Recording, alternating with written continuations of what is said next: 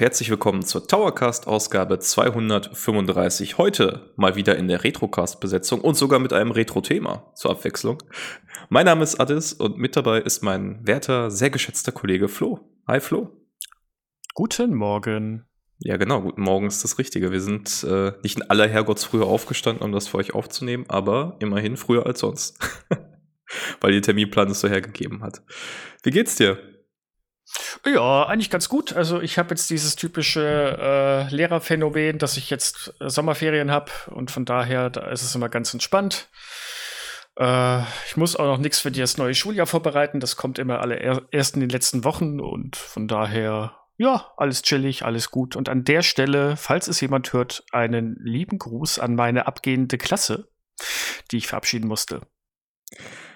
Bist du, bist, bist du da jetzt nur eine Berühmtheit? Wissen die, dass du das hier machst? Oder? Ich glaube, ein, zwei haben es mittlerweile rausgekriegt und äh, wissen das, ja. Und ich glaube sogar, eine Schülerin von mir hört den regelmäßig oder zwei. Ach, das siehst du mal. Es ist nur eine Frage der Zeit, bis wir auf der Straße erkannt werden. Allein anhand unserer Stimmen, die durch den Äther äh, klingen. Meinst du deswegen, weil wir die ganze Zeit durch die Stadt laufen und laut in unser Handy reinbrüllen oder so? Ich laufe immer durch die Gegend und unterhalte mich mit mir selber über Retro-Games. Was machst du denn den ganzen Tag? Ich, ja, ich äh, versuche jeden davon zu überzeugen, dass Contra nicht so toll ist, aber gut, lass mal das. Ah. Ja, ihr müsst, äh, ihr müsst äh, Verständnis für Flo haben, der Mann ist total übernächtig. Der hat gestern mit Baldur's Gate 3 angefangen. Und äh, seitdem geht, glaube ich, nichts mehr mental. Nee, aber äh, kleiner Tipp an alle, die es nicht eh schon wissen, geiles Spiel. Ja, ich glaube, das wird jetzt zu sehr ausufern, wenn wir es äh, irgendwie ansprechen, aber ich, mich juckt es doch unter den Fingern. Ist es, ist es wirklich so gut? Ja, also ich habe jetzt nur die ersten vier Stunden, drei, vier Stunden gespielt gestern. Äh, und habe es ja schon in der Early Access gespielt, aber es ist echt genial. Es ist noch mal viel besser als in der Early Access Phase. Da war es ja ein bisschen roh und viele Sachen haben gefehlt noch äh, vergleichsweise und es macht jetzt schon so unglaublich viel Spaß. Äh, es könnte locker das Spiel des Jahres für mich werden. Cool. Ja, generell einfach, ich glaube, da werden wir auch Ende des Jahres nochmal drauf zurückkommen. 2023 ist einfach unfassbar, finde ich, wenn man sich das mal so auf dem Papier anguckt und mit ein bisschen Einordnung, was wir alles kriegen, über alle Genres hinweg, über alle Plattformen hinweg. Ähm, Starfield kommt noch raus, äh, Armored Core kommt noch raus, Lies of P, Ende des Jahres, Super Mario RPG. Also da ist noch richtig, richtig viel äh, Musik drin, wie man so schön sagt. Aber hast, du hast Super Mario Wonder vergessen noch. Super Mario Wonder, ja, ich hätte jetzt noch weitermachen können. Sonic Superstars, äh, also unzählige noch interessante Titel, die da auf uns zukommen. Ähm, aber wir reden nicht über die Zukunft, wir reden über die Vergangenheit, wie es sich für alte Männer gehört. Und äh, besprechen heute ein Spiel, auf das ich mich sehr gefreut habe, das wir auch ganz oft angeteased haben. Und wenn ihr auf diesen Podcast geklickt habt, werdet ihr wahrscheinlich wissen, worum es geht. Es geht um Castlevania, Area of Sorrow. Castlevania. Ein Name, der viel Pathos mit sich bringt, finde ich immer, wenn man das ausspricht. Mhm. Ja. Ähm, genau, wir reden über ein Spiel der altehrwürdigen Castlevania-Reihe von Konami, genauer gesagt um den letzten Ableger der Reihe für den Game Boy Advance. Ich überlege gerade, ist das unser erstes Handheld-Spiel, das wir besprechen? Hm, streng genommen, Kirby ist ja, das ist zwar eine NES-Version, aber die gab es auch auf dem Game Boy, aber das ist die erste Handheld. Ja, doch. Stimmt, Kirby. Stimmt, Kirby war ja so ein, so ein Mittelding dadurch. Ähm, ja, ganz interessant, ne? Dass wir so viele Folgen gebraucht haben, um mal über eine Handheld-Konsole zu reden. Ja, das Problem ist, glaube ich, aber auch, dass keiner von uns noch wirklich ein Handheld zu Hause, also ich zumindest habe keinen Handheld mehr zu Hause und die Nintendo Switch Online-Bibliothekspiele haben sich bis jetzt glaube ich, so für uns einfach nicht angeboten. Und äh, aber Castlevania ist halt ein Spiel, das äh, oder eine Reihe, die muss man mal besprechen. Und dass wir uns für Area of Sorrow entschieden haben und nicht für den äh, Super Castlevania zum Beispiel auf dem SNES, muss ich sagen, hat mich sehr gefreut, denn dann konnte ich dieses Spiel mal nachholen. Ich habe das nämlich nie gespielt gehabt, weil ich hatte kein ähm, Advance damals. Und äh, das hat wirklich eine Menge Spaß gemacht, das jetzt alles mal wieder aufzuarbeiten. Ja, ähm, ich hatte einen Game Boy Advance. Ich habe tatsächlich Castlevania Area of Sorrow nicht gespielt damals. Ich hatte allerdings das Circle of the Moon. Oder beziehungsweise in Europa hieß es ja nur Castlevania. Das hatte ich mir mal von einem Kumpel ausgeliehen. Ähm, das hat mir sehr viel Spaß gemacht. Ähm, dass wir uns jetzt heute dazu entschieden haben, Area of Sorrow zu besprechen, hat mehrere Gründe. Also erstmal feiert das Spiel in diesem Jahr sein rundes Jubiläum. Ja, genau 20 Jahre, also frisch, je nach Klassifikation, frisch Retro. Ähm, und es gilt gemeinhin als der beste der drei GBA-Teile, was ein bisschen auch mit der Designphilosophie zu tun hat und so ein paar Hardware-Limitationen des Game Boy Advance, die sie da äh, am besten in den Griff bekommen haben. Aber da werden wir gleich noch äh, in, in Ruhe drüber reden. Genau, und es ist eben nach dem besagten Circle of the Moon, das 2001 erschienen ist, und Harmony of Dissonance, das 2002 erschienen ist, ähm, im Jahr 2003 der dritte Teil auf dem Game Boy Advance gewesen. Es ist unfassbar, finde ich, wenn man sich heute die aktuellen Entwicklungszeiträume anschaut von sechs, sieben Jahren, die nicht ungewöhnlich sind für große Spiele, äh, selbst 2D-Spiele.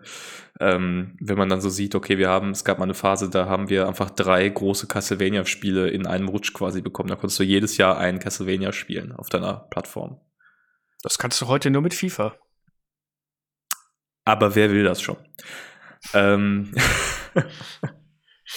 ja, und es ist äh, darüber hinaus auch ein Klassiker, das kann man, denke ich mal so sagen, der unfassbar, der einen unfassbar hohen Stellenwert genießt. Ne? Ich habe so eine Recherche ein bisschen reingeguckt, wenn man zum Beispiel bei den Kollegen von IGN reinschaut, die haben ein Ranking der 25 besten Game Boy Advance Spiele, da landet dieses Spiel hier auf Platz 2. Äh, weit vor diversen Nintendo-Titeln und nur geschlagen von äh, WarioWare. was die äh, Kredibilität der Liste vielleicht in Frage stellt, aber gleichzeitig, gleichzeitig natürlich was darüber sagt, wie, wie, ja, wie einflussreich dieses Spiel war und was für eine, ähm, ja, was für eine Faszination das zu der damaligen Zeit ausgelöst hat. Ja, nicht mehr zur damaligen Zeit. Ich habe es jetzt ja, wie gesagt, nachgeholt und ich kann das schon ein bisschen nachvollziehen. Ich werde aber äh, schon mal eine kleine Vorwarnung. Ich werde heute wieder der etwas kritischere Teil sein, glaube ich. Denn äh, es gibt auch einige Sachen, die, die sind mir ein bisschen sauer oder negativ aufgestoßen, aber dazu später dann mehr. Ja, genau. Da werden wir uns dann noch in, ausführlich äh, drüber streiten können, denke ich mal.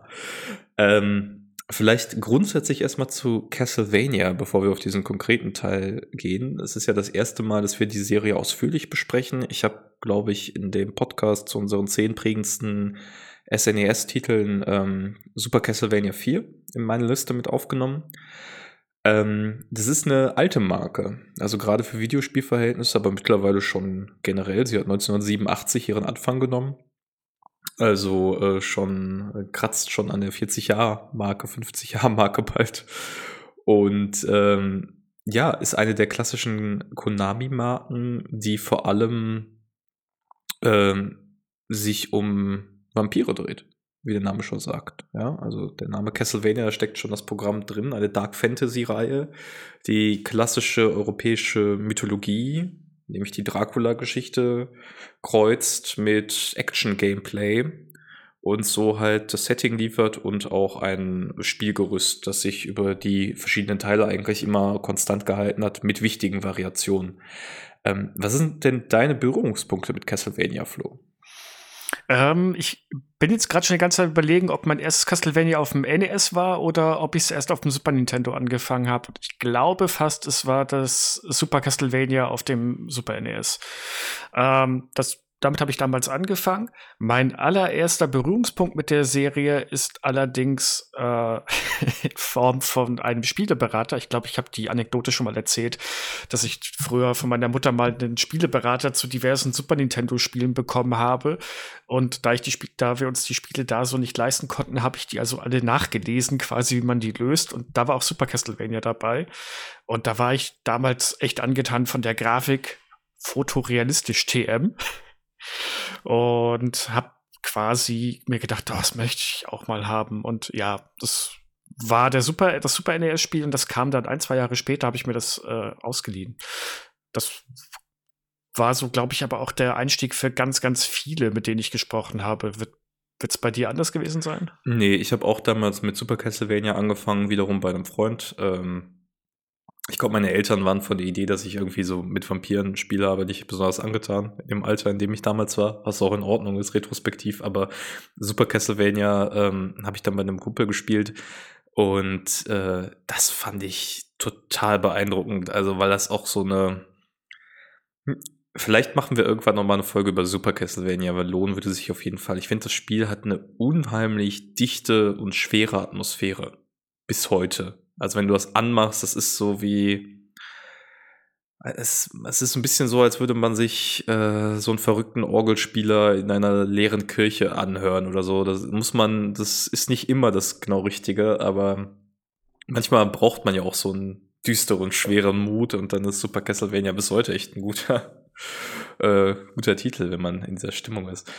Ähm, bist du denn mit den, also du bist eingestiegen mit diesen klassischen 2D-Action-Plattformern dann auch?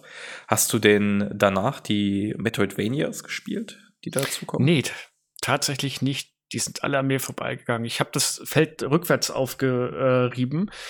Ähm, ich habe dann die ganzen NES-Klassiker nachgeholt. Auch das äh, Castlevania 2 damals, dieses dieser Rollenspielverschnitt, der so unglaublich bockschwer und teilweise unfair ist, sind immer irgendwie die zweiten Teile, ne? Zelda 2 war, hatte auch so Experimente gemacht, äh, Castlevania 2, aber die Metroidvanias, beziehungsweise, ja, die sind komplett an mir vorbeigegangen.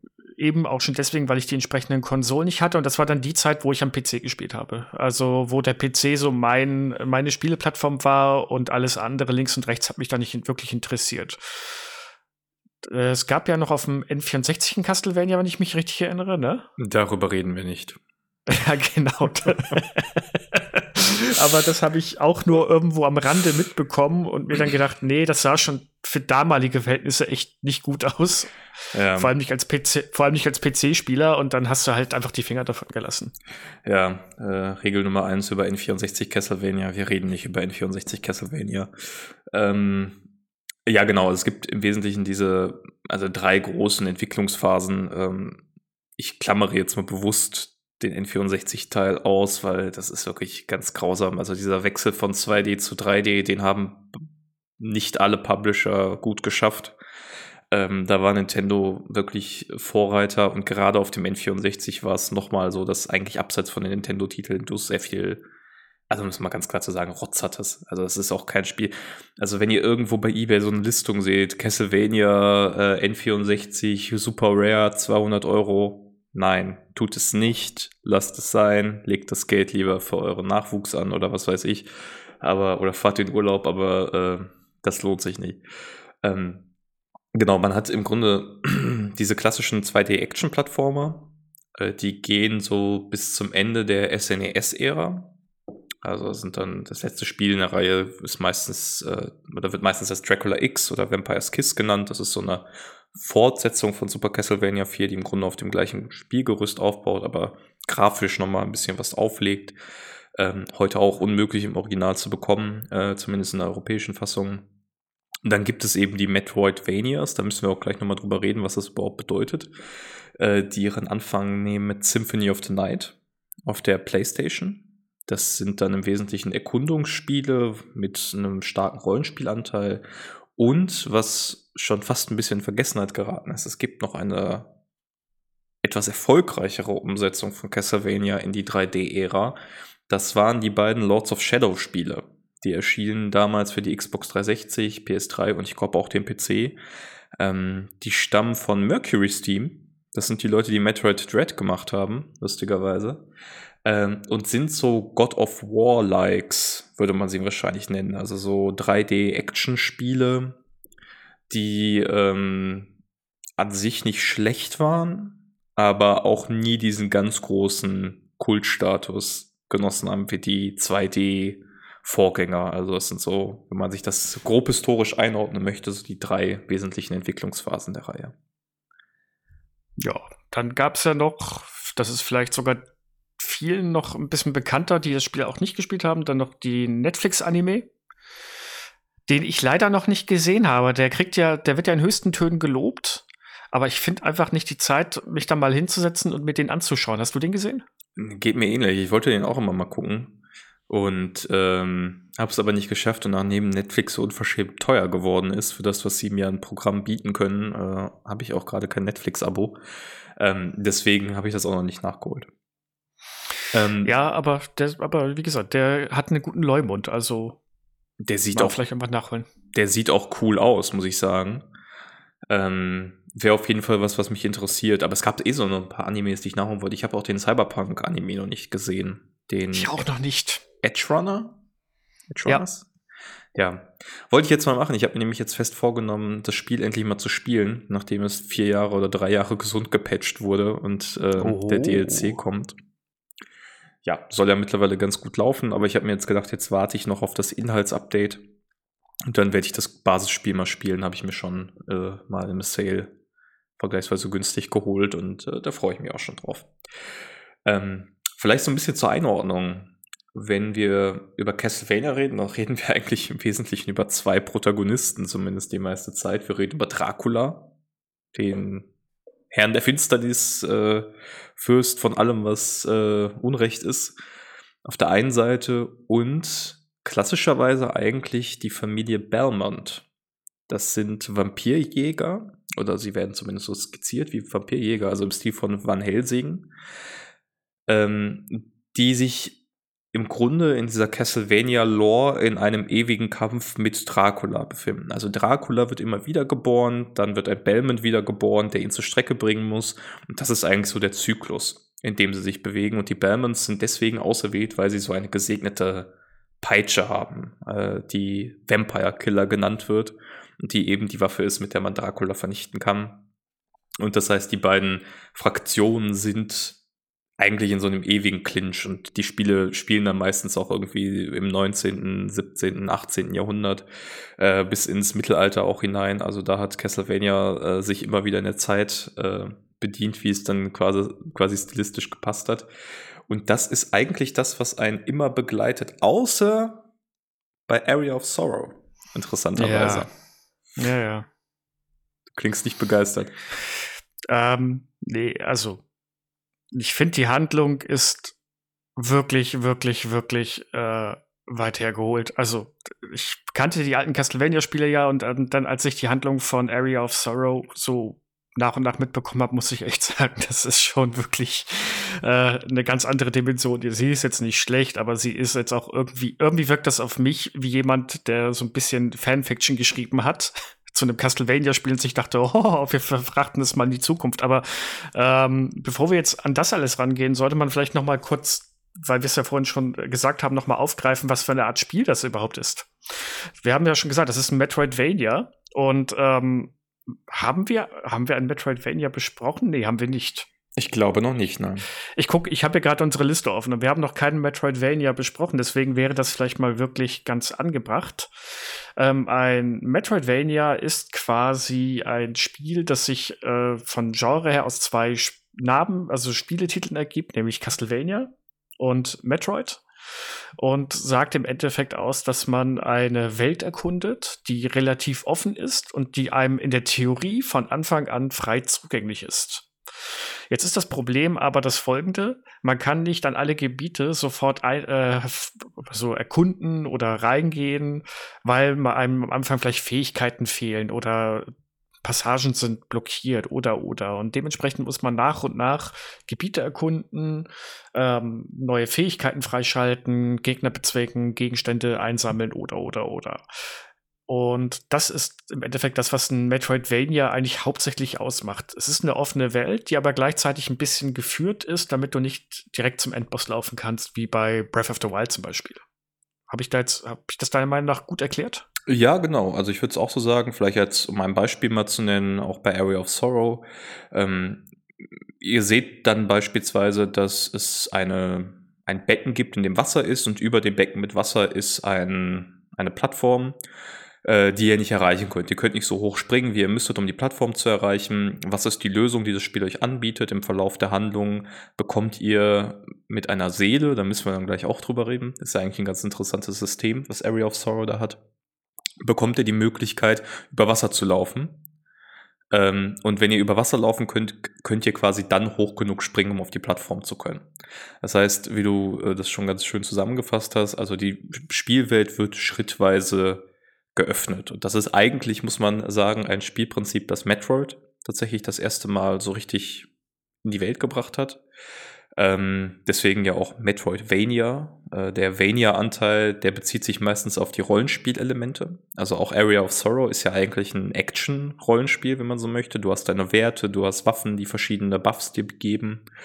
Ähm, insofern ist das dieser, dieses RPG-Element. Ich habe allerdings jetzt auch in der Recherche herausgefunden, dass es auch die Konkurrenzbezeichnung Castle Droid gibt die ich, Echt? die ich tatsächlich ganz schön finde und die von den Castlevania-Jüngern äh, quasi hochgehalten wird, weil natürlich, das ist ja wie immer so im Leben, ne? wer vorne steht, hat recht. Ähm, aber wenn ihr das hört, es ist eine sehr, sehr nischige Bezeichnung. Also Metroidvania ist deutlich geläufiger. Ich wollte gerade sagen, Castroid habe ich ja noch nie gehört. Also bitte, das wird sich, also, dass sich das nicht durchgesetzt hat, ist aber auch, glaube ich, ganz gut. Metroidvania klingt besser. Ja, gut, kommen wir zur Handlung. Ähm, möchtest du, soll ich? Ich kann gerne anfangen. Ähm, dann kannst du ja gleich vielleicht erklären, warum dir das nicht gefällt. Ähm, genau, also ich hatte gerade schon gesagt, wir sind eigentlich immer in der Vergangenheit, wenn wir über Castlevania reden. Diesmal allerdings nicht. Wir sind in Area of Sorrow im Jahr 2035. Ähm, das ist für uns immer noch Zukunft und war damals natürlich noch viel mehr Zukunft, fast schon Sci-Fi. Ähm, und wir schlüpfen in die Rolle eines Schülers, der den Namen Soma Cruz trägt. Ein bisschen je nach Übersetzung, also im Japanischen und ich meine auch im Deutschen wird er einfach nur als Schüler vorgestellt, im Englischen als Austauschschüler, der in Japan ist. Ähm, und dieser trifft sich mit einer Freundin, der Mina Hakuba, an einem Schrein, um eine Sonnenfinsternis sich anzugucken. Das ist einfach ein, wird so dargestellt, das ist einfach wie eine Sonnenfinsternis heute ja auch so ein, so ein mediales Event. Das guckt man sich halt an und die wollen sich das eben an diesem Schrein angucken, weil die Mina die äh, Tochter der dortigen Priesterin ist und das dann auch so ein bisschen äh, eine spirituelle Bedeutung hat für die Familie. Deswegen geht er da quasi hin, um die Sonnenfinsternis sich anzuschauen. Im Vorspann zu dieser ganzen Geschichte wird auch noch erklärt, dass Dracula vor knapp 30, 40 Jahren äh, endgültig besiegt wurde, ich glaube Ende der 80er oder so, und dass das Schloss verschwunden ist und dass die Welt seitdem in Frieden lebt. Aber wie könnte es anders sein? Äh, während die beiden sich die Sonnenfinsternis ansehen, werden sie eigentlich relativ unvermittelt und ohne dass das Spiel das weiter großartig kommentiert, in eine Parallelwelt hineingezogen, in der sie sich auf einmal in Draculas Schloss wiederfinden. Also die beiden erwachen und finden da einen Agenten der Regierung, äh, der auf den Namen Genya Ricardo hört. Und der erklärt ihnen, ja, Leute, ihr seid jetzt hier in Castle, äh, in Castlevania, sag ich schon, in Draculas Schloss angekommen und äh, ihr kommt hier auch nicht mehr so schlecht raus. Das ist eigentlich die grundlegende Prämisse. Und dann ist Mina auch noch verletzt und äh, Soma macht sich dann auf den Weg, irgendwie einen Weg zu finden, wieder aus dieser Paralleldimension herauszukommen. Ja, und jetzt sag mir mal bitte nicht, dass das wie eine total abgedroschene Fanfiction klingt. Wenn du da irgendwo ins Internet gehen würdest und du würdest das genauso reinposten, würde, würde keiner auf die Idee kommen, dass das der Plot zu irgendeinem Spiel ist. Und das ist ja auch wirklich, also die, die alten Castlevania-Spiele hatten ja diese, diese Dracula-Mythologie und allen drum und dran. Und das ist so irgendwie total over the top. Ich meine, wenn man sich darauf einlässt, ist es cool.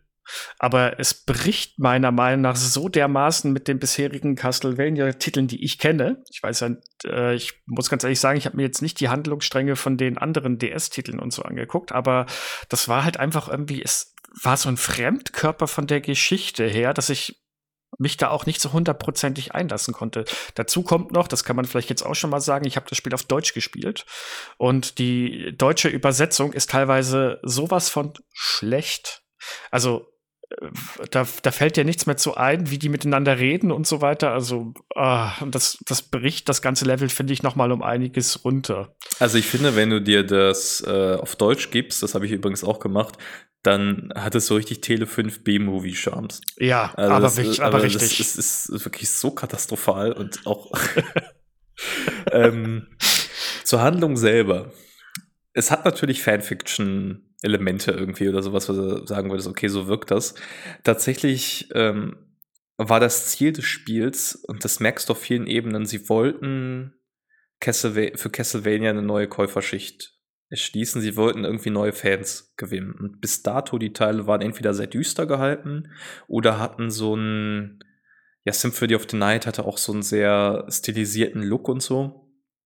Und hier bedienen sie sich ganz, ganz stark eigentlich klassischer, äh, klassischen Anime-Elementen. Du hast dieses, äh, du schlüpfst in die Rolle eines Schülers. Ja, also erstmal wieder wahrscheinlich eine jüngere Zielgruppe irgendwie anzusprechen, statt so einen alten Vampirjäger bist du halt ein relativ junger Protagonist, ähm, der ja gut, ich wollte jetzt sagen, er sieht relativ normal aus, aber kein Mensch läuft mit so einem Mantel rum, ähm, der aber doch irgendwie vielleicht auf den ersten Blick zugänglicher wirkt als so ein Belmont oder ein, ein Richter oder was, äh, die da sonst die, die Hauptrolle spielen.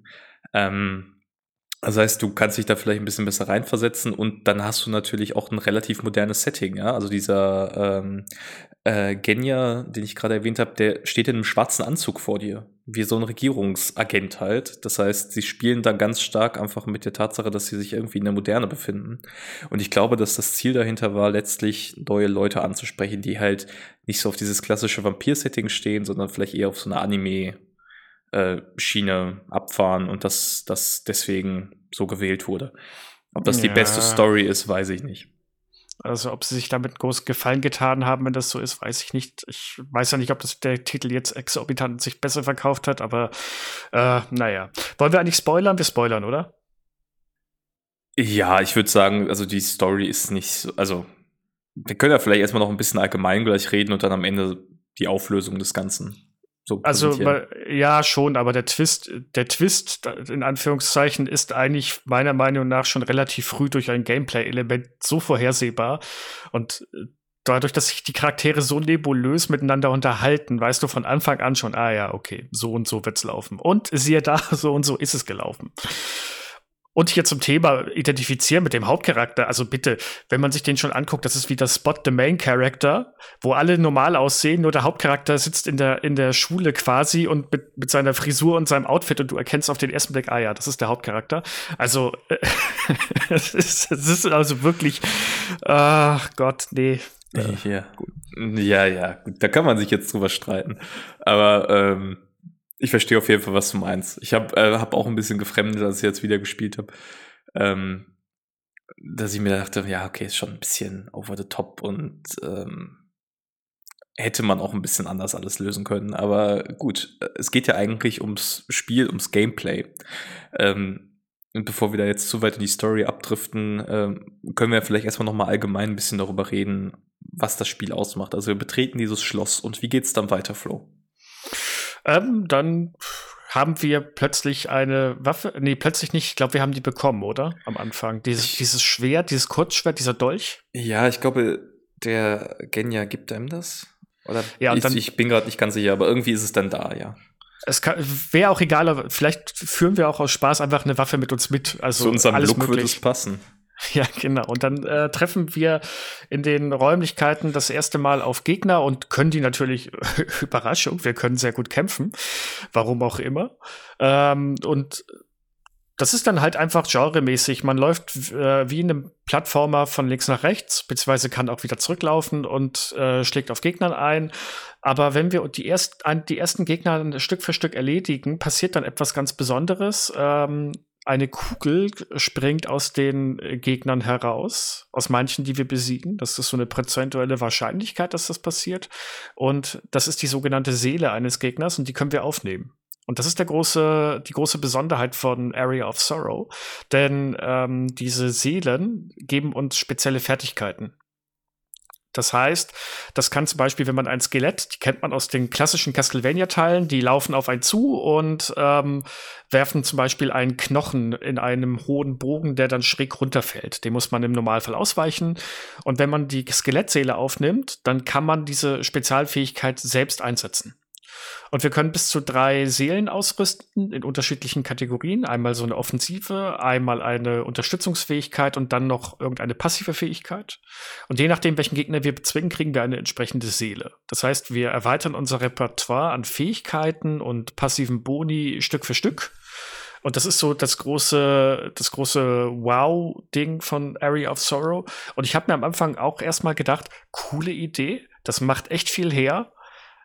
Jetzt muss ich wieder den Downer spielen. Ich finde aber, die Idee wird nicht gut umgesetzt, denn ähm, du hast dann zwar gegen Ende eine riesige Auswahl an Fertigkeiten und dergleichen, aber im Endeffekt äh, wenn du dich auf eine Kombination festgelegt hast, die gut funktioniert, auch an Waffen und dergleichen, denn man kann auch Waffen, findet auch unterschiedliche Waffen und so weiter, dann, äh, ja, dann war's das. Da, die änderst du dann normalerweise nicht, also in meinem Fall nicht. Ich habe zwar immer wieder rumexperimentiert, bin dann aber immer wieder zu meinen Standardeinstellungen zurück und habe da relativ wenig äh, herumexperimentiert. Ja, das ist ähm, ganz interessant gelöst. Also du hast ähm Zunächst einmal hast du tatsächlich, wenn ich das richtig sehe, von jedem Gegner die Möglichkeit, seine Seele zu erlangen und das ist äh, randomized, also es hat eine gewisse Wahrscheinlichkeit.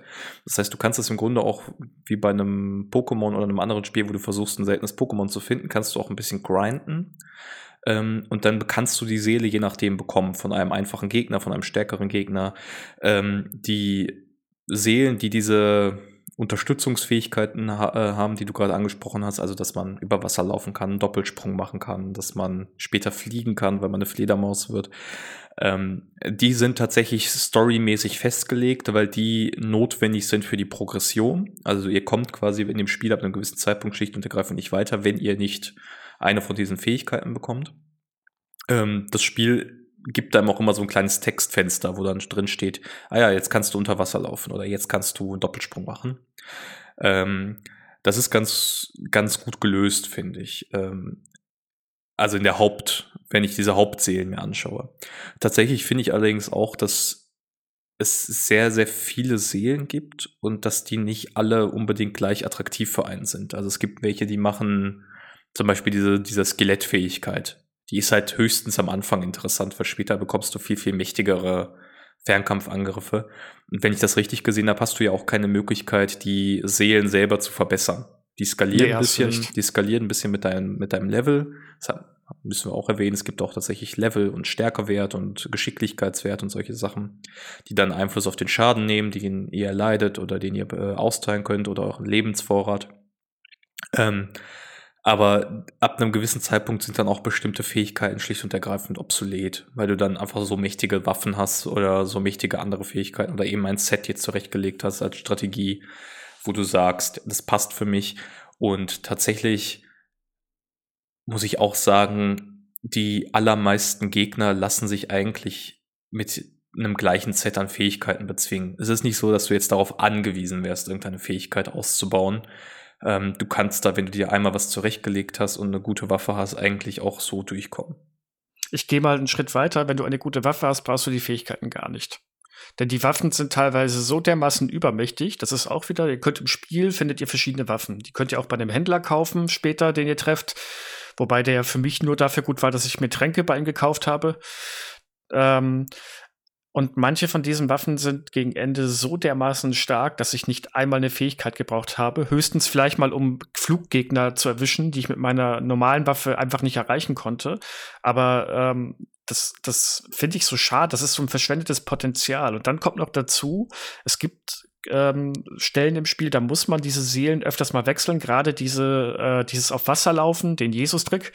Und ähm, dann gibt's die Konterseele dazu quasi, dass man am, dass man auf dem Grund de, äh, äh, von Wasser laufen kann. Das wird auch öfters mal gebraucht. Und das ist so anstrengend. Also es sei denn, ich habe irgendwas verpasst, aber du musst dann jedes Mal in ein Menü gehen, die Seele austauschen wieder zurückgehen, dann läufst du auf Wasser, springst einmal drüber, bist dann im nächsten Becken, musst die Seele wieder austauschen, damit du unter Wasser laufen kannst. Also das kommt Gott sei Dank nicht oft vor, aber es gibt so ein, zwei Stellen oder Areale im Spiel, da bin ich fast ausgerastet, dass das auch so, ähm, ja, wie soll man sagen, echt unkomfortabel ist. Das ist natürlich der, dem, äh, dem Game Boy Advance bisschen geschuldet, dass es nicht besser ging. Äh, aber boah, das hat mich teilweise so aufgeregt und das mit den Seelen, wie gesagt, äh, tolle Idee, aber äh, hat den Anfang des Spiels habe ich größtenteils mit dem Hammer bestritten, den ich irgendwann gefunden habe, der einfach so viel Schaden macht, dass du problemlos viele Gegner erledigen kannst und gar nicht deine Fähigkeiten brauchst. Und später hat, kriegst du dann die übermächtigen Endwaffen, die eigentlich auch alles erledigen. Aber das ist jetzt zum Beispiel ganz interessant. Ich habe den Hammer nie benutzt, weil ich den nicht gut fand von seinem Angriffsradius. Ich fand die Schwerter cool, also die einem so, so nach vorne peitschen. Das war am ehesten mhm. das, was ähm, der klassischen Belmont-Peitsche so ein bisschen entspricht im, im Gameplay. Ähm, das fand ich zum Beispiel viel, viel cooler und das hat mir besser gefallen. Und insofern, es ist schon so, dass das ein bisschen umständlich ist. Du hast gerade schon auf die Limitationen angesprochen. Der Game Boy Advance hatte natürlich viel weniger Knöpfe als die Switch heute. Das siehst du ja auch beispielsweise bei dem äh, Link's Awakening Remake von Nintendo. Da haben sie das ja auch endlich, äh, da haben sie das ja auch deutlich angepasst. Da musstest du auch immer ins Menü gehen im Original, um das dann auszusuchen, auszutauschen das werfe ich dem Spiel nicht vor, das ist einfach die Hardware-Limitation. Ja, genau. Ähm, da, da hätte man mit dem System, glaube ich, nicht viel anderes machen können. Aber tatsächlich ist es schon so, dass, da gebe ich dir recht, du kannst viel ignorieren. Du kannst, also ich habe auch am Ende, wo ich dann auch zum Ende kommen wollte, äh, weil wir dann auch noch den Podcast aufnehmen wollten, ähm, habe ich dann auch irgendwann so, ja, ja, ich habe eine Seele und weiter geht's. Ich war mit meinem Set zufrieden, das brauchst du nicht. Ähm, aber ich muss doch sagen, ich weiß jetzt nicht, wie es dir ging. Ich fand das Spiel durchaus anspruchsvoll an vielen Stellen. Also auch wenn oh, ja, es, ja, ja, auch wenn es vielleicht irgendwie super starke Waffen gibt, aber es gab echt richtig knifflige Gegner, auf die ich gestoßen bin, wo ich mehrere Anläufe gebraucht habe. Plus, ähm, wir haben es jetzt beide auf der Switch gespielt, nehme ich an. In der Castlevania Advance Collection. Die hat den Vorteil, dass du ähm, quasi Quick Saves anlegen kannst. Das ist ja so eine Komfortfunktion, die diese Sammlungen heutzutage haben, so dass man nicht immer wieder den kompletten Weg zurückgehen muss. Aber in seiner Urfassung, und das habe ich auch über weite Strecken einfach versucht, für das Spielgefühl quasi so zu machen, hast du feste Speicherpunkte. Und wenn du stirbst, dann schmeißt dich das Spiel komplett raus. Da musst du sogar noch einmal ins Hauptmenü rein und dann ist das einfach so, als wäre alles weg. Du hast keinen Fortschritt gesichert, die Gegner sind alle da. Ähm, und das kann ziemlich anspruchsvoll sein, weil wenn du dann einfach mit wenig Leben da versuchst durchzukommen und dann kurz vor Ende oder kurz vor dem nächsten Speicherpunkt äh, scheiterst, dann ist dein Spielfortschritt weg. Man muss, man muss äh, fairerweise sagen, dass vor Bossgegnern immer so ein Speicherraum ist. Das hat mir sehr viel Zeit erspart, denn ich habe es auch eine ganze Weile ohne diese Quicksave-Funktion probiert. Das habe ich dann abgebrochen, als ich, und da kommen wir jetzt zu den Typen des Metroidvania-Aspekts. Ähm, bin irgendwann mal in ein Gebiet vorgedrungen, da, in den Uhrturm, in den Clock Tower. Da hätte ich noch längst nicht sein sollen. Das habe ich insofern gemerkt, dass die Gegner mega viel ausgehalten haben und ich sehr wenig Schaden ausgeteilt habe, aber ich habe mich dann da durchgebissen und ich war irgendwann äh, in, die, in, so einer äh, Lage, dass ich zwar einen Speicherpunkt hatte, aber zwei, drei Schläge der Gegner schon gereicht haben, dass ich quasi fast erledigt war und weder vor noch zurück konnte vernünftig, ohne dass ich die ganze Zeit immer wieder gestorben bin. Und äh, du hast recht, es ist wirklich anspruchsvoll. Die Gegner haben teilweise ihre eigenen Bewegungsmuster von den Bossen, auf die können wir ja gleich noch mal kommen. Die, die sind auch anspruchsvoll und teilweise aber auch kommen da auch viele Gegner auf einen zu. Es gibt auch Gegner, die äh, werden respawn immer, also die erscheinen immer wieder vom Neuen und äh, kommen quasi in so einem Endlosmodus, zum Beispiel die aus den Vorgängern auch bekannten Medusenköpfen, das sind so fliegende Köpf Schlangenköpfe, ähm, die auf dich zuschweben in diesem unglaublich nervigen Muster, dass du zwar weißt, ah ja, okay, so und so ist das, das ist total vorhersehbar, und dann machst du doch den minimalen Fehler, wirst getroffen und dann hat dieses Spiel diese unsägliche Mechanik, die ich in solchen Spielen hasse wie die Pest. Dann wirst du getroffen und fliegst ein kleines Stückchen zurück und bist nicht in der Lage, darauf einzuwirken. Und wenn dann auf der anderen Seite ein Gegner äh, steht und der dich trifft, fliegst du wieder zurück. Und ich hatte, Gott sei Dank nicht oft, aber ab und an mal die, die Situation, dass die mit mir Ping-Pong gespielt haben und dann war ich tot. Ja, oder du fällst, äh, weil genau, es hat dieses typische Plattformer-Ding, du wirst getroffen und gehst so zwei äh, Schritte nach hinten und fällst dann in eine Grube und da sind Stacheln oder so, ne? Und da bist du versteinert, ja. du kannst nicht rausspringen. Oh, also, das dieses, ähm, dieses versteinert, ich dreh durch. oh, wer, wer sich das ausgedacht hat, da bist du in so einem Plattformer-Bereich ähm, mit, mit so Laufbändern und dann kommen diese oh, ja. Busen und erwischen dich, du bist versteinert, du da musst du ganz schnell auf die Tasten hämmern, dass du wieder rauskommst. Und während du da auf diese Tasten hämmerst, siehst du, wie deine Figur ganz langsam versteinert auf das, auf das Ende der Plattform zurollt. Du kannst nichts machen und dann fällst du runter, musst alles nochmal machen. Es war, das war so frustrierend, Adis. Ich, ich schwör's dir, ich hab das, ich hab das so gehasst. Also, ich bin echt selten davor, die Switch mal irgendwo in die Ecke zu pfeffern und äh, zu sagen, ich höre auf, aber da, da, da war es wirklich wieder mal kurz soweit. Oh Gott, ja. Also das gab so ein, zwei nervige Stellen. Soweit war es bei mir nicht. Äh, aber ja, ich habe dann auch, ich, ich fand vor allem, wenn man diesen Raum gemacht hat, über den du gerade geredet hast, ist, das ja im Grunde nur so ein Bonus-Level. Ja. Und ja. am Ende gab es so was ganz Schlechtes als Belohnung. Irgendwie so ein Trank, der dein Leben komplett heilt oder sowas, wo ich denke, Leute, ich habe neun Tränke in meinem Inventar. Das hat sich jetzt nicht gelohnt für mich, diesen Scheiß zu machen. Aber das sind so, also es klingt jetzt sehr negativ, ähm, aber das ist nun mal einfach Game Design der, der Zeit und ich finde es im Großen und Ganzen auch okay. Und wo nee, du gerade nee, nicht, also ganz kurz nochmal zum Einwurf, nicht falsch verstehen, das Spiel ist toll, das hat Spaß gemacht. Ich habe das wirklich innerhalb von einem Tag, ich habe morgens angefangen und habe das bis zum Abend fast komplett durchgespielt. Den letzten Gegner habe ich dann erst am nächsten Tag gemacht, aber es, es hat wirklich Spaß gemacht. Ich war da investiert. Es war frustrierend an manchen Stellen. Ich habe wirklich innerlich geschrien, äußerlich hat man es mir vielleicht angesehen, müsste ich meine Frau mal fragen. Die saß neben mir auf der Couch. Ähm, aber es, es war gut. Ich finde, was ein reinzieht, ist die Welt an sich. Ich finde, das macht Castlevania super und das macht im Grunde fast jedes Castlevania super und das macht Castlevania, obwohl ich riesiger Metroid-Fan bin, auch immer noch mal ein bisschen besser als Metroid, was aber einfach an dem Setting liegt. Ich liebe dieses Setting, sich in Draculas Schloss bewegen zu müssen. Und ich finde, sie haben das super umgesetzt in Area of Sorrow. Wenn du überlegst, auf was für eine Hardware, auf was für einer limitierten Hardware wir uns hier bewegen. Der Game Boy Advance war ja so ein bisschen schwächer als äh, das Super Nintendo ungefähr, was ja dann auch dazu geführt hat, dass viele Super Nintendo Spiele als Game Boy Advance Titel nochmal neu aufgelegt wurden. Und das ist schon toll. Also du hast gerade diesen Clock Tower erwähnt. Du hast da im Hintergrund auch an einer Stelle, also wenn du da durch das Schloss läufst, siehst du einfach im Hintergrund so super schön skaliert, wo du gerade bist, weil dann irgendwie dieser große Uhrenturm zu sehen ist. Oder du bist in diesen verbotenen hängenden Gärten. Ähm, du bist irgendwie im Kerker unterwegs und dann gehst du da durch eine Tür und dann bist du in so einem unterirdischen Dungeon im Grunde, das mit Wasser gefüllt ist. Also, und am Ende dieses Wasser-Dungeons hast du so eine riesige Grabstätte, wo dir dann auch Leichen entgegenkommen, wo der Endgegner in diesem Areal so ein Leichenberg ist, der zusammengesetzt ist aus ganz vielen Leichen.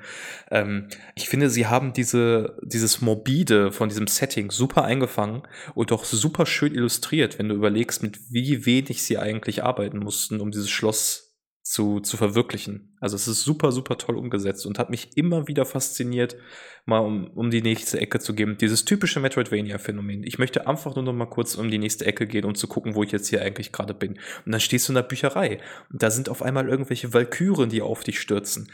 Also die Varianz, die sie reingebracht haben, ist wirklich fantastisch.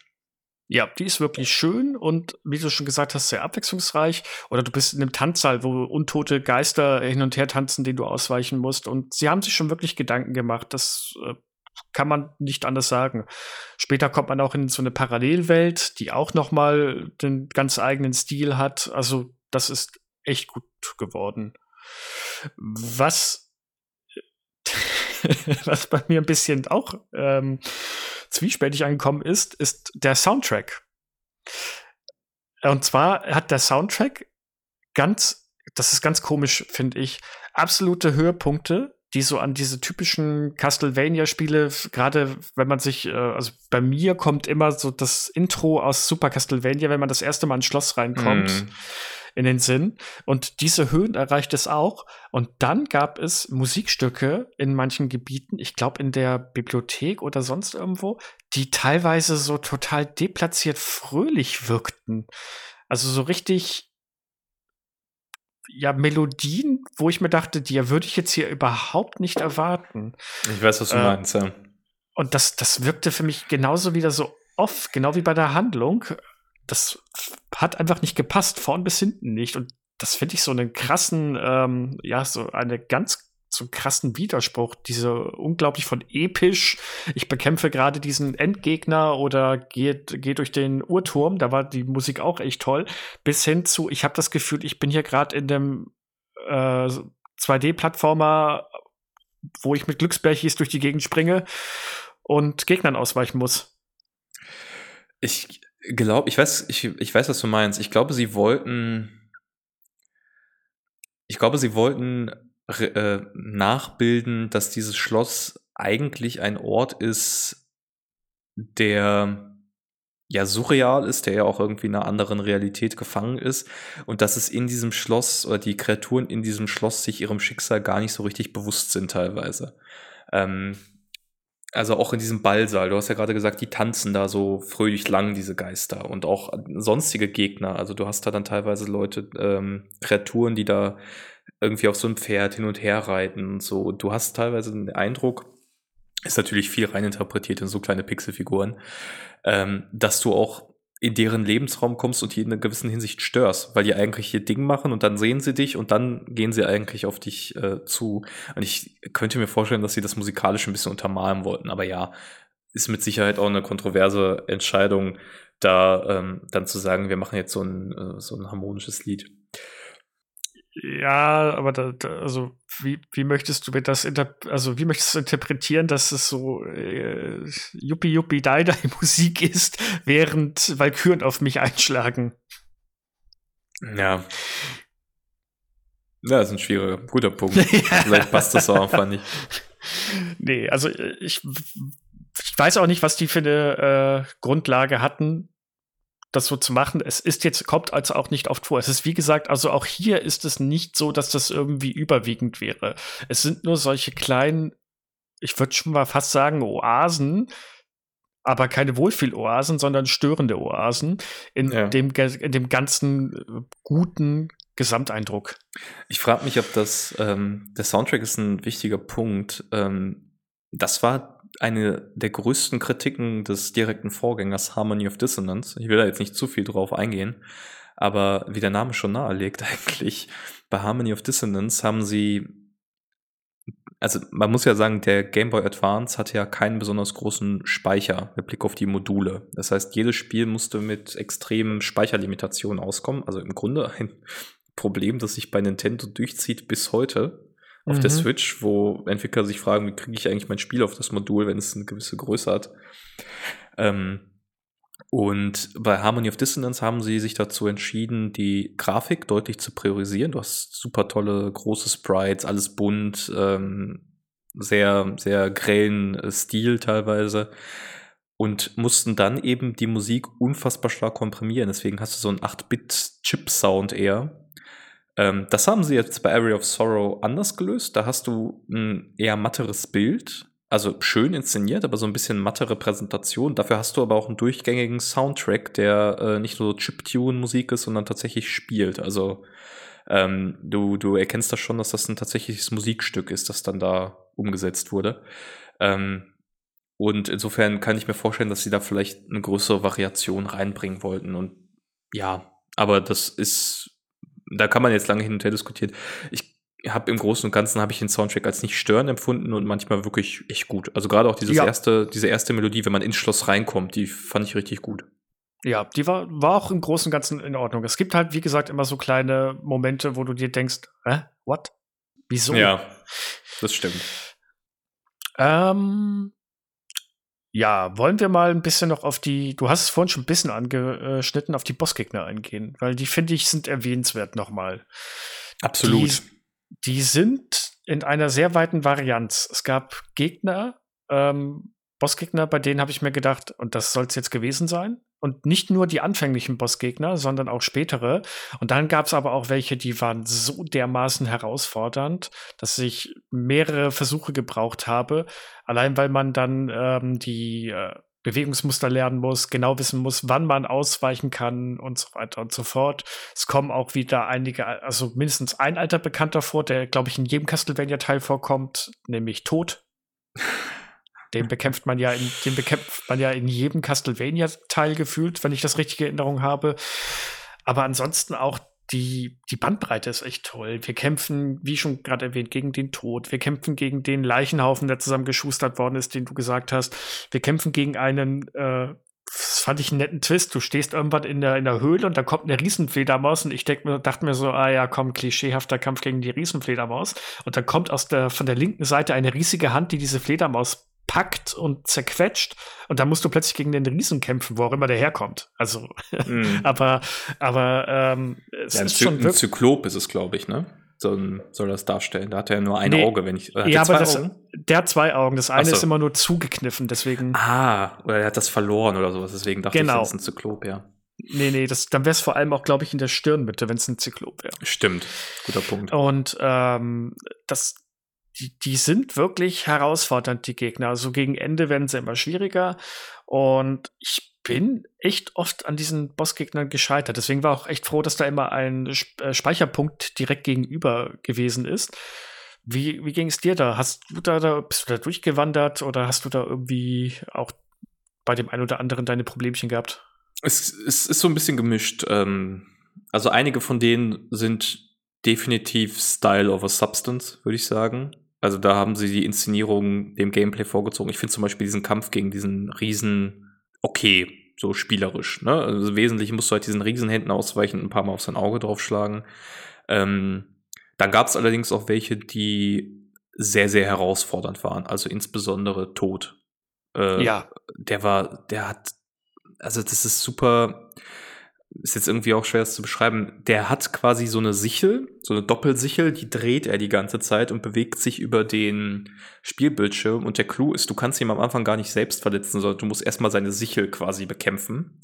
Und währenddessen schmeißt er dann irgendwie noch kleine Monster um sich herum und so kleinere Äxte, die dann durch die Gegend fliegen. Das heißt, du hast im Grunde ein großer Teil ähm, des Bildschirms ist einfach Schaden. Ähm, wie diesem Kinderspiel, der Boden ist Lava äh, wo du dich eigentlich nirgendwo bewegen kannst. Der Boden Und ist sichel. Der Boden. die Luft ist sichel. Ähm, und das war echt herausfordernd. Also da habe ich bestimmt eine halbe Stunde dran gesessen an dem Typen. Da war ich, glaube ich, auch ein bisschen unterlevelt. Hatte dann im Nachgang so ähm, gesehen, was wird empfohlen für eine Stufe.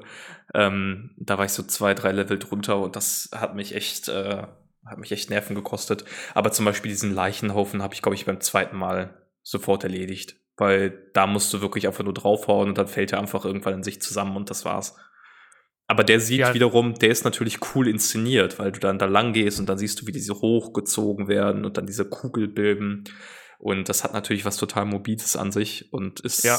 faszinierend sich anzugucken, aber es war spielerisch eher, naja langwierig war der Bossgegner. Da musst du, muss man sich so vorstellen, Adis hat es schon gerade gesagt, da laufen Leichen durch, also Zombies laufen die ganze Zeit vorher schon auf eine bestimmte Stelle. Die greifen einen auch nicht an, die sind im Hintergrund. Und dann kommt man bei diesem Bossgegner an und sieht, wie diese Zombies von so einer Art Kristall oder so weiter herangezogen werden und die bilden dann drumherum eine Kugel, eine Schutzschicht aus Leichen. Und die muss man Stück für Stück abtragen, während diese Kugel im einen verfolgt.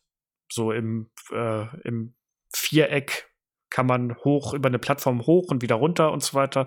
Da muss man immer wieder draufschlagen und das dauert ewig gefühlt. Und ähm, später, wenn das dann freigelegt ist, greift diese Kugel noch teilweise an. Ich habe dann beim allerersten Versuch, kurz bevor das Ding komplett kaputt war, bin ich gestorben und musste nochmal komplett von vorne anfangen. Das war oh. minimal frustrierend.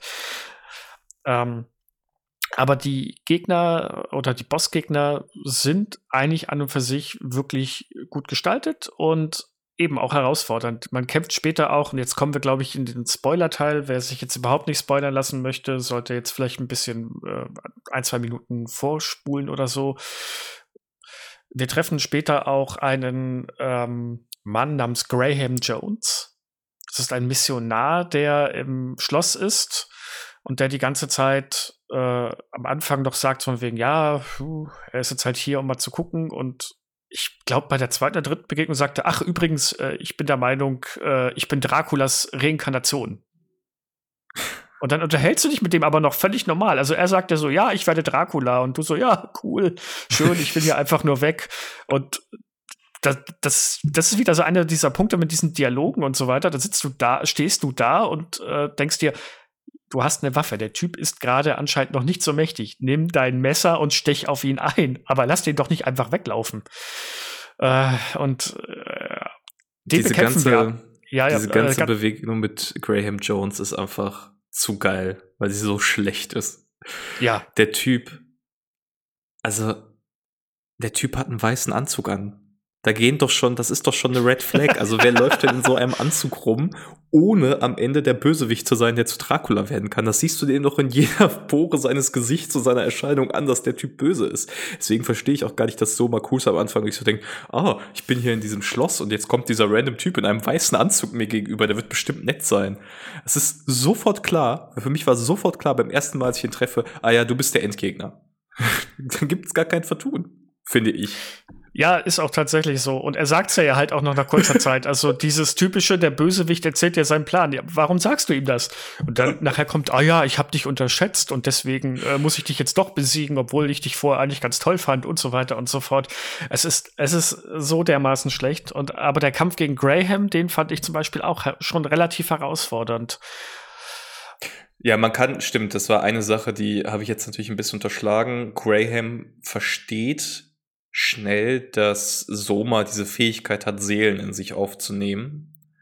Und es wird so ein bisschen angedeutet, ich habe gar nicht mehr im Kopf, ob er das explizit sagt, aber es wird so ein bisschen angedeutet, dass er das nützlich findet und so ihn ein bisschen als Werkzeug vielleicht für seine Pläne gebrauchen will. Ähm, aber ja, das ist so klar und das ist auch, also dieses Character Artwork von ihm ist auch sehr schnell so, dass du siehst, okay, der hat den Wahnsinn auch in sein Gesicht geschrieben, weil er dann irgendwann auch nur noch so ein total verrissenes Gesicht hat, wenn er mit dir redet.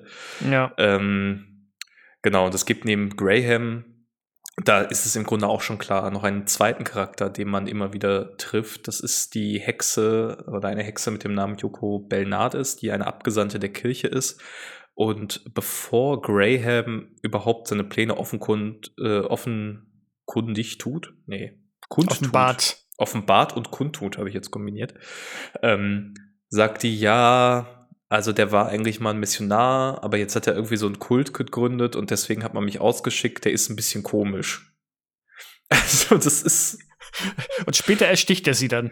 Ja, sie, sie geben sich wirklich keine Mühe, es geheim zu halten. Sagen wir mal nee. so. Und es kommt am Ende auch genauso. Das ist ein bisschen. Und dann, äh, ja, und dann treffen wir noch den mysteriösen, in Anführungszeichen, J, dem man, der im Schloss ist und sagt, ah, ich habe mein Gedächtnis verloren und, und allein wie auch wieder, wie er angezogen ist und aussieht, sagst du, ah, ist ein Belmont.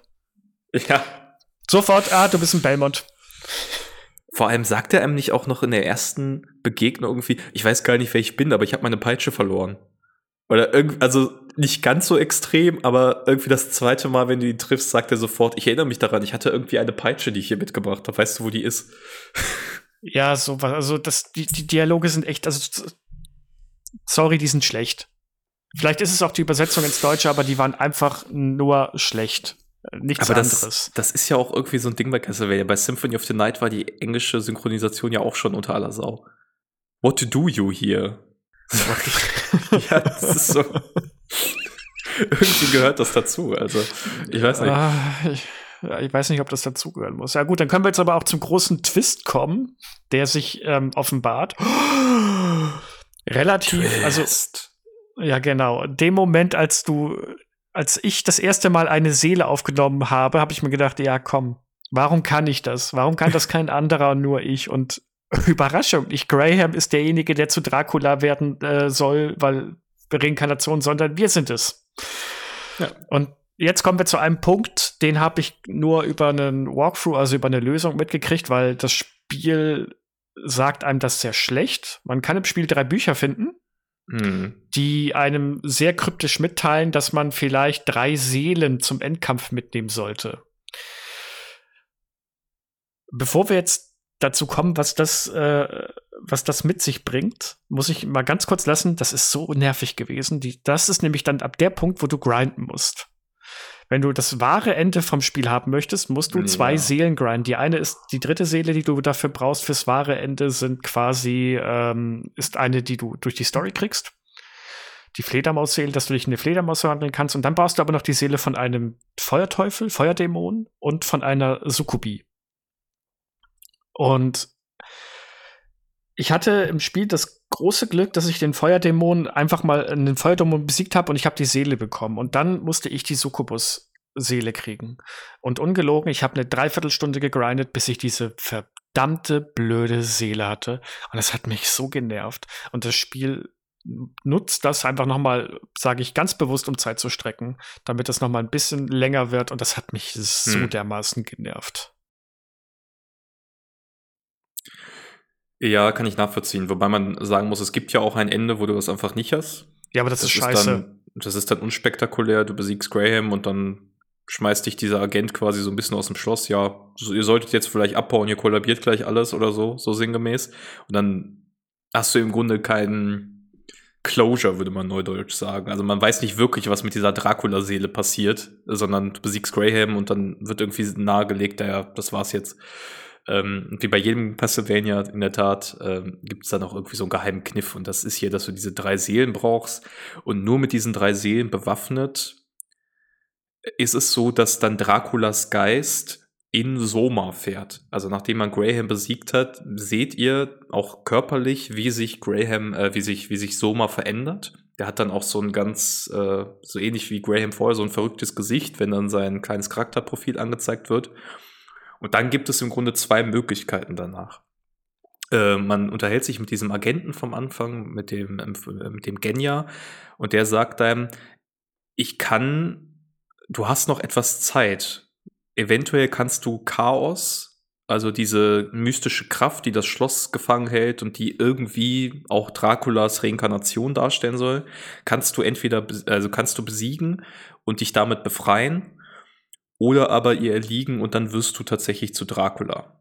Und je nachdem gibt es halt eben diese zwei Enden. Ihr müsst euch dann Chaos nochmal stellen und könnt ihn dann entweder besiegen. Dann gibt es ein Happy End. Ihr werdet, der Soma verliert irgendwie kurz sein äh, Bewusstsein und wacht dann wieder auf in den Händen von Mina, die ihm dann sagt, hey, du hast uns alle gerettet. Oder aber, was eigentlich fast noch das coolere Ende ist, ihr verliert gegen Chaos und werdet zu Dracula und danach seht ihr nur, dass Jay, der sich dann als Julius Belmont herausstellt, so zu euch kommt und man hat diese typische Dracula-Szene, wie Soma quasi auf dem Thron sitzt mit so einem Becher Blut, der so wie Wein aussieht in der Hand. Und dann sagt er, ich habe dir doch noch was versprochen. Und er holt seine Peitsche raus und dann seht ihr quasi, wie dieser ewige Reinkarnationskampf zwischen Belmonts und Dracula da in seine nächste Stufe geht. Ähm, das sind so die drei wesentlichen Enden, die es gibt für das Spiel. Ja, und das Dracula-Ende ist das Coolere. Ja, man, muss- muss dafür verlieren. Genau. Das ist nicht mal wirklich äh, schwer. Man muss vielleicht noch sagen, ähm, man hat, bevor man gegen Chaos kämpft, dann gibt, äh, darf man sich noch mal mit Julius Belmont äh, bekämpfen und das ist der schwerste Boss Bosskampf, finde ich so ziemlich. Stimmt. weil der hat, holt die ganzen Castlevania-Tricks raus, die lange Peitsche, die unglaublich viel Schaden macht, das Weihwasser, das er auf den Boden wirft, schießt mit Flammen und mit den Kreuzen, diesen Bumerangkreuzen und so weiter und so fort. Mm. Boah, der war schwer, der war echt knifflig, da habe ich wirklich lange dran gesessen. Das war aber dafür ein sehr befriedigender Moment, als der dann be ähm, besiegt war und dann geht äh, Soma quasi zu ihm hin und sagt, hey, pass mal auf, ich will dich nicht töten, ich möchte das hier wirklich, ich möchte Chaos besiegen und dann möchte ich das alles erledigen, aber pass mal auf, sollte ich wirklich zu Dracula werden, dann musst du mir versprechen, dass du mich tötest. Und Genau, und das ist dann auch der Kniff, dass äh, Julius dann zu einem kommt und sagt, ich habe dir da ein Versprechen gegeben. Ähm, also das ist, ist cool. Ist, ist ein cooles Ende. Finde ich dafür, dass die Erzählung bis dahin eher ein bisschen schleppend ist, haben sie da am Ende einen ganz, ganz coolen Twist auch, der so eine gewisse Tiefe nochmal reinbringt, ja. äh, da gehabt. Gut, ich glaube, wir haben gameplay-technisch und handlungstechnisch nichts mehr offen, oder? Mir würde jetzt nichts einfallen. Ähm, ich meine, wir können vielleicht noch, bevor wir über die Entwicklungsgeschichte reden, so ein kurzes Zwischenfazit geben. Ähm, ich muss sagen, ich hatte, ich hatte Spaß. Ich hatte viel Spaß damit, das zu spielen. Und ähm, das kann man ja nicht von jedem Spiel behaupten, dass man über 20 Jahre später nochmal anfasst. Aber das ist wirklich gut gealtert. Ich finde, es sieht toll aus, immer noch. Es hat eindeutige Limitationen, aber über die kann man, finde ich, sehr gut hinwegsehen. Also gerade auch, ich habe es auf der Switch OLED gespielt, das sieht echt schick aus. Die Animationen, die äh, Charakterporträts, insbesondere die Bosse und die Hintergründe sind richtig, richtig schick. Ähm, und wenn ich mal von so kleinen Neckischkeiten, äh, die du gerade schon erwähnt hast, beim Plattforming und so äh, mal absehe und der kruden Story bis zum Ende, ist das doch ein sehr schönes Castlevania. Ich weiß nicht, also es löst definitiv nicht Symphony of the Night ab für mich. Ich weiß auch nicht, ob ich es so hoch einordnen würde wie andere innerhalb der Castlevania-Reihe, aber ich verstehe total, woher die Faszination kommt. Ja, ähm, kann ich mich größtenteils äh, anschließen. Tolle Systeme, die in der Theorie besser klingen, als sie in der Praxis genutzt werden. Äh, eine Geschichte, die ja Fanfiction-Niveau hat, aber dafür spielerisch rundum gelungen hat, macht Spaß, ist herausfordernd. Ja, ich würde es auch jetzt nicht so hochsetzen. Gut, ich habe jetzt nicht mega viele Castlevania-Teile gespielt, aber allein Super Castlevania wäre bei mir da tatsächlich höher als der Teil jetzt. Aber im Großen und Ganzen wirklich gutes Spiel und sollte man auf jeden Fall nachholen, wenn man das Genre mag, Metroidvanias, und wenn man die Castlevania-Reihe an sich mag. Also da verpasst, also beziehungsweise da macht man nichts falsch mit. Wenn man das mal nachholen möchte, geht heute immer noch sehr gut. Ja, und äh, dankenswerterweise hat Konami ja mit der Castlevania Advance Collection auch eine Möglichkeit geschaffen, das sehr kostengünstig zu machen. Also die ist, ähm, ich weiß nicht, ob sie regelmäßig im Angebot ist, aber ich glaube, die kostet schon ihrer Grundfassung nur 20 Euro oder so. Vielleicht 30, ich habe es jetzt ehrlich gesagt nicht mehr nachgeguckt, aber im Sale bekommt ihr die regelmäßig für so 11, 12 Euro und für drei Spiele, ähm, die allesamt qualitativ gut sind, bis sehr gut, ähm, finde ich, ist ein faires Paket. Ja. Da kann man, da kann man nicht meckern und äh, wenn man den Wunsch hat, Limited Run Games ähm, irgendwie Geld in den Rachen zu werfen, der Flo äh, sackt schon in sich zusammen, weil er das nicht mehr hören kann. Ich, ich warte immer noch auf unser Dragon View und äh, Contra-Bestellung. Äh, Seit über einem Jahr. Anderthalb Jahre werden es bald. Ja, es ist, es ist ein Graus, aber nur äh, falls es, ihr den Podcast. Es ist schon fertig produziert. Sie schicken es einfach nicht los. Ich krieg ein zu viel. Wenn das jemand von Limit Run Games hier hören sollte, tun sie eh nicht, weiß ich. Aber bitte, Leute, schickt uns doch mal bitte unsere Spiele. Wir wollen die auch gerne mal besprechen. Zumal wir dafür Geld bezahlt haben. Ja. Ja, das wäre, glaube ich, mal ein eigener Podcast während diese ganzen Limited Run-Geschichten. Ähm, auf jeden Fall, wir nehmen das hier am 4. August auf, äh, 2023. Ihr habt nach dem Erscheinen dieses Podcasts noch knapp einen Monat Zeit, wenn ihr euch eine physische Version der Castlevania Collection sichern wollt. Das geht darüber, auch wenn ich es nicht empfehlen würde, wenn ihr es zeitnah nachholen wollt, denn das wird frühestens in einem halben Jahr bis Jahr, wenn alles gut läuft, bei euch in der Post landen. Also vielleicht doch lieber die digitale Fassung nehmen. Würde ich auch empfehlen. Gut, kommen wir zur Entwicklungsgeschichte. Ja, ähm, ich hatte gerade schon gesagt, es ist so, dass, dass das dritte Spiel auf dem Game Boy Advance ist von der Castlevania-Reihe. Und es ist das zweite Spiel auf dem Game Boy Advance, das von Koji Igarashi entworfen wurde. Das ist der Hauptverantwortliche im Grunde lange Zeit gewesen für die Castlevania-Reihe und unter anderem derjenige, der federführend an Symphony of the Night beteiligt war. Also diesem Spiel, das so als Geburtsstunde der, ähm, der Castlevania Spiele im Metroid-Stil gilt. Und der war im Grunde sehr unzufrieden mit dem ersten Castlevania auf dem Game Boy Advance, das Circle of the Moon. Ähm, das ist ein Spiel, das sehr sich eher stilistisch und so orientiert an den ersten Castlevania-Spielen, also auf dem NES und auch insbesondere auch an Super Castlevania. Und er war da irgendwie nicht so angetan von. Und er meinte, nee, das mache ich jetzt selbst und wollte dann ein Spiel machen, das im Grunde ist wie Symphony of the Night. Und hat sich dann für Harmony of Dissonance erstmal, also hat erstmal Harmony of Dissonance, äh, Dissonance gemacht, das ja auf äh, das Artwork von Ayami Kojima setzt. Äh, also dieses eher also man erkennt auf jeden Fall einen Bruch. Ihr müsst euch mal die Castlevania-Spiele auf dem Game Boy Advance angucken. Wenn das erste sieht ein bisschen eher comichafter aus und die zwei danach gehen erstmal gehen eher in so einen stilisierten Dracula-Stil rein. Und dann hat er sie wieder quasi als äh, Produzentin äh, oder als, als äh, verantwortlich fürs Artwork reingeholt. Und die haben dann ein Spiel machen wollen, das so ist wie Symphony of the Night und das Harmony of Dissonance kam gut an, hatte allerdings eben diese Limitation beim Sound. Und äh, Area of Sorrow gilt dann so gemeinhin als das Spiel, das das so ein bisschen ausgebügelt hat und eben weniger grelle Farbpalette, besseren Soundtrack hatte, spielerisch das Seelensystem eingeführt hat, also tatsächlich wie eine Weiterentwicklung sich anfühlt, während Harmony of Dissonance doch sehr, sehr stark auf Symphony of the Night aufsetzt und im Grunde wie so eine GBA-Adaption davon wirkt, was auch seine Fans hat. Und ähm, ziemlich spaßig sein kann, aber das wirkte insgesamt, glaube ich, so wie das Spiel, das die Serie ein bisschen weiter weiterbringt und nicht nur auf dem aufbaut, was schon da war. Ähm, warum, Flo, hast du eine Vermutung, warum sie das eigentlich auf dem Handheld fortgesetzt haben? Jetzt musst du mir auf die Sprünge helfen. Ich bin, was das angeht, leider nicht so fit. Den GameCube gab es da schon? Oder war es noch N64? Boah, 2003 müsste der GameCube schon raus gewesen sein, wenn ich mich nicht irre. Dann ist es wirklich eine gute Frage, weil so ein Spiel hätte man auf dem GameCube ja wahrscheinlich noch deutlich hochwertiger, beziehungsweise noch halt technisch ausgereifter machen können. Ich kann es mir vielleicht tatsächlich nur so vorstellen, dass man eine relativ größere Käuferschicht erreichen wollte. Und das ist mit einem Handheld, glaube ich, eher gegeben als mit einer Konsole, die stationär ist. Aber ich muss ganz ehrlich sagen, ich habe mir die Frage auch schon gestellt.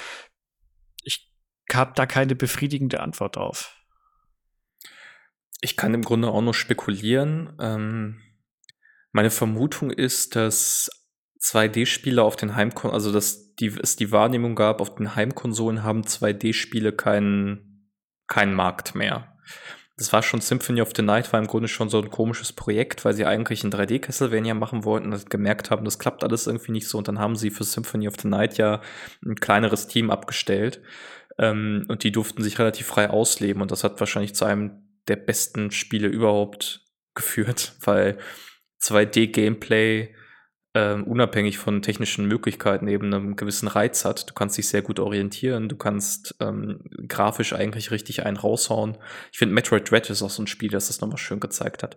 Also es sieht super aus heutzutage ähm, auf der Switch und umgeht viele der Limitationen, die andere Spiele auf der Switch haben, eben weil es so einen fokussierten Stil hat. Aber ich, hab, ich denke mal, dass sie sich gedacht haben, nee, das funktioniert nicht so gut.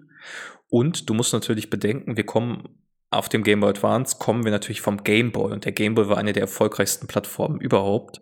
Wahrscheinlich haben sie sich in der Tat gedacht, ein, zwei, ein gutes 2D-Spiel auf dem Game Boy rauszubringen, das hat einen großen Markt und in der Tat hat sich Area of Sorrow auch gut verkauft. Weniger in Japan, interessanterweise. Da waren die Verkäufe eher schleppend, aber insbesondere in den USA, was ein ganz großer Hit, da hat es sich in den ersten drei Monaten über 150.000 Mal verkauft. Ähm, das gilt, also für heute würde man sagen, ja gut, das ist ja nicht so viel. Aber damals, in der damaligen schon, Zeit, ja. damals war das ein, ein, richtig großer Erfolg, wenn du das hinbekommen hast. Ist, wie ist das eigentlich? Ist Castlevania nicht eh eher eine westlichere Marke? Hätte ich jetzt aus dem Bauch heraus gesagt. Ich habe mir nie die Verkaufszahlen äh, allgemein angeschaut, aber mir kam Castlevania immer eher so vor, als ob das in Europa und in den USA deutlich besser abschneidet als in Japan. Das weiß ich jetzt gerade gar nicht. Also Metroid, bei Metroid ist das auf jeden Fall so. Bei Metroid äh, kannst du es gut nachvollziehen. Die Verkäufe sind in, äh, im Westen besser als in Japan selber. Absolute Ausnahme für Nintendo-Titel eigentlich. Ich gucke jetzt gerade ähm, mal. Ich guck mal gerade nebenbei. Moment. Du kannst es dann parallel nochmal schauen. Äh, vielleicht noch unabhängig von dem kommerziellen. Ähm, es war auch kritisch wahnsinniger Erfolg. Also wenn ihr euch heute die ähm, Metacritic-Wertung zu Area of Sorrow anguckt, da habt ihr eine 91 stehen. Und ähm, das ist eine absolute Seltenheit bei, ähm, bei Spielen, dass sie die 90er-Marke auf Metacritic knacken. Also es kam sehr gut an bei den Kritikern der Zeit. Ich finde jetzt gerade auf die Schnelle leider nichts an Verkaufszahlen. Es tut mir leid. Ich glaube, da müsste ich jetzt hier zu viel äh. Zu viel klicken. Zu viel klicken. Ja. Dann bringt uns Kim um, wenn er das in der Nachproduktion macht. Hallo Kim übrigens. Grüß dich. Äh, ähm, ja. Nee, also habe ich jetzt leider nicht. Können wir ja nächstes Mal nachliefern, wenn wir dran denken. Hust, hust. Können wir, können wir machen. falls es uns äh, in den Sinn kommt. Ähm, ja, und vielleicht kann man noch sagen, zu dieser Weiterentwicklung der 2D-Reihe, es gab noch einen direkten Nachfolger von Area of Sorrow für den Nintendo DS dann, also für die Advanced äh. Das war Dawn of Sorrow. Greift wieder den Protagonisten auf und das Szenario ähm, gilt gemeinhin auch wiederum als eine Weiterentwicklung von Area of Sorrow, also auch ein, ein sehr gutes Spiel. Habe ich persönlich jetzt nicht gespielt, kann ich deswegen nicht zu sagen.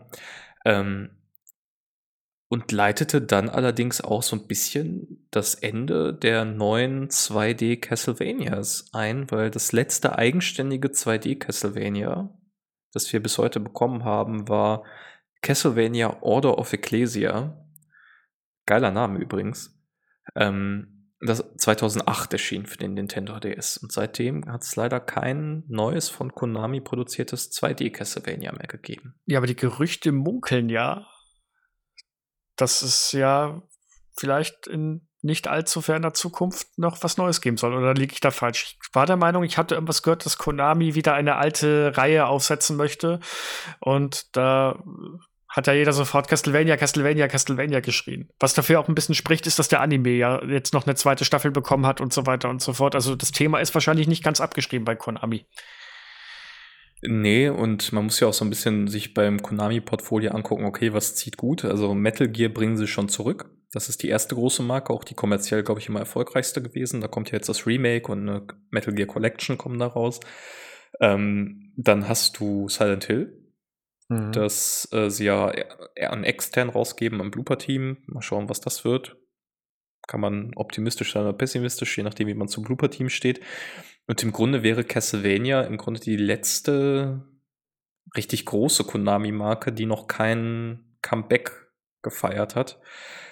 Es wird interessant sein zu sehen, wenn die Gerüchte sich bewahrheiten sollten, ob es ein 2D Castlevania oder ein 3D Castlevania ist. Also ob, ob sie jetzt entweder an diese Handheld-Tradition anknüpfen oder an die Lords of Shadow-Tradition. Persönlich würde ich mir wünschen, dass sie ein 2D Castlevania machen. Weil ich finde, das ist etabliert, das können sie, wenn sie da einen guten Partner finden, glaube ich, auch sehr gut umsetzen. Und das wäre auch ein Spiel, das mit Sicherheit Nintendo-Spielern ähm, in die Hände fallen würde.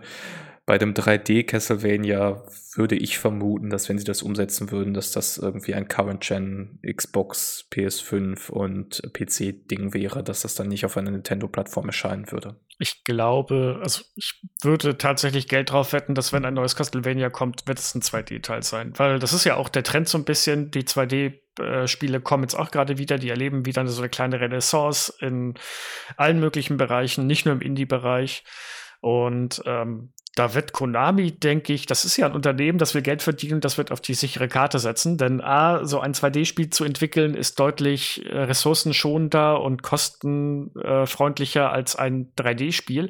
Und wenn du mal überlegst, was es ja. für Konkurrenz jetzt gerade in diesen Bereichen gibt, God of War und äh, die, ja, die Souls-Spiele, weiß nicht, ob ich die damit reinnehmen würde, aber wenn man sich die ganz anguckt, Jedi Survivor und so weiter und so fort, das sind alles Spiele, die muss man, die haben schon eine festgelegte Fanbasis und dann musst du da reingrätschen und hoffen, dass dein Spiel dann da auch wirklich erfolgreich ist. Ich glaube, das, das Risiko gehen sie nicht ein. Na, sie müsste, also genau, also erstmal wäre es ein unfassbar teures Projekt. Ähm, Du müsstest auch gucken, wie du es überhaupt umsetzt. Also ich hatte ja gerade gesagt, die Lords of Shadow Spiele waren so God of War Likes, aber ich rede hier über Classic God of War, also dieses Schnetzelsspiel. Ähm, das heißt, das müsstest du irgendwie wahrscheinlich als Character Action Game heute umsetzen. Wer könnte das machen? Platinum Games wären die einzigen, die mir einfallen würden.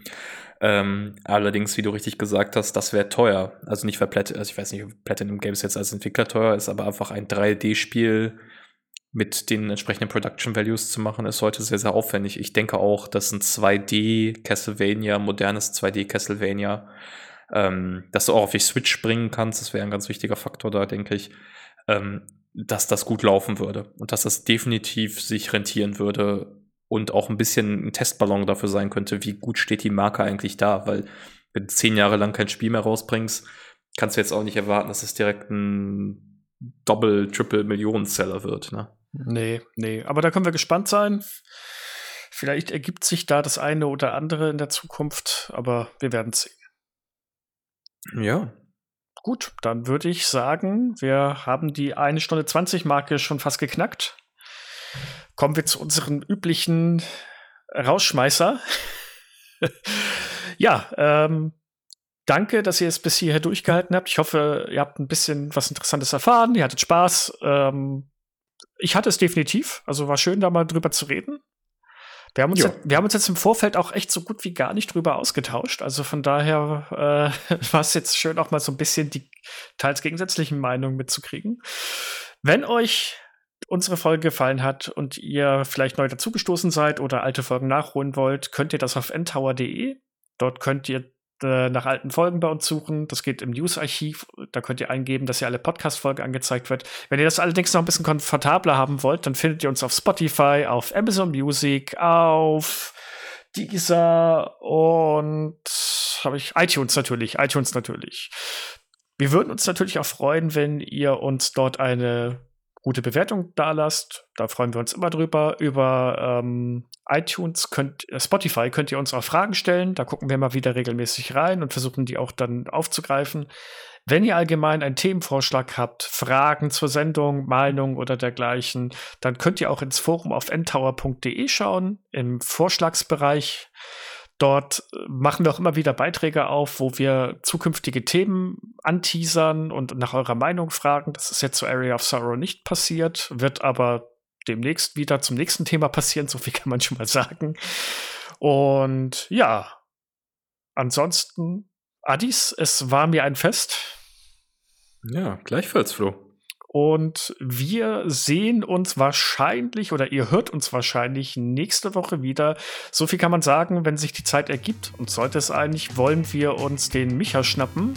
Und dann werden Addis, Micha und ich mal ein bisschen über die kommende Gamescom reden, wo wir alle drei vertreten sein werden. Und ein bisschen darüber philosophieren, was uns erwartet, was für Erwartungen wir im Allgemeinen haben und worauf wir uns so freuen. Bis dahin, aber euch noch eine schöne Zeit und ich sage auf Wiedersehen. Tschüss.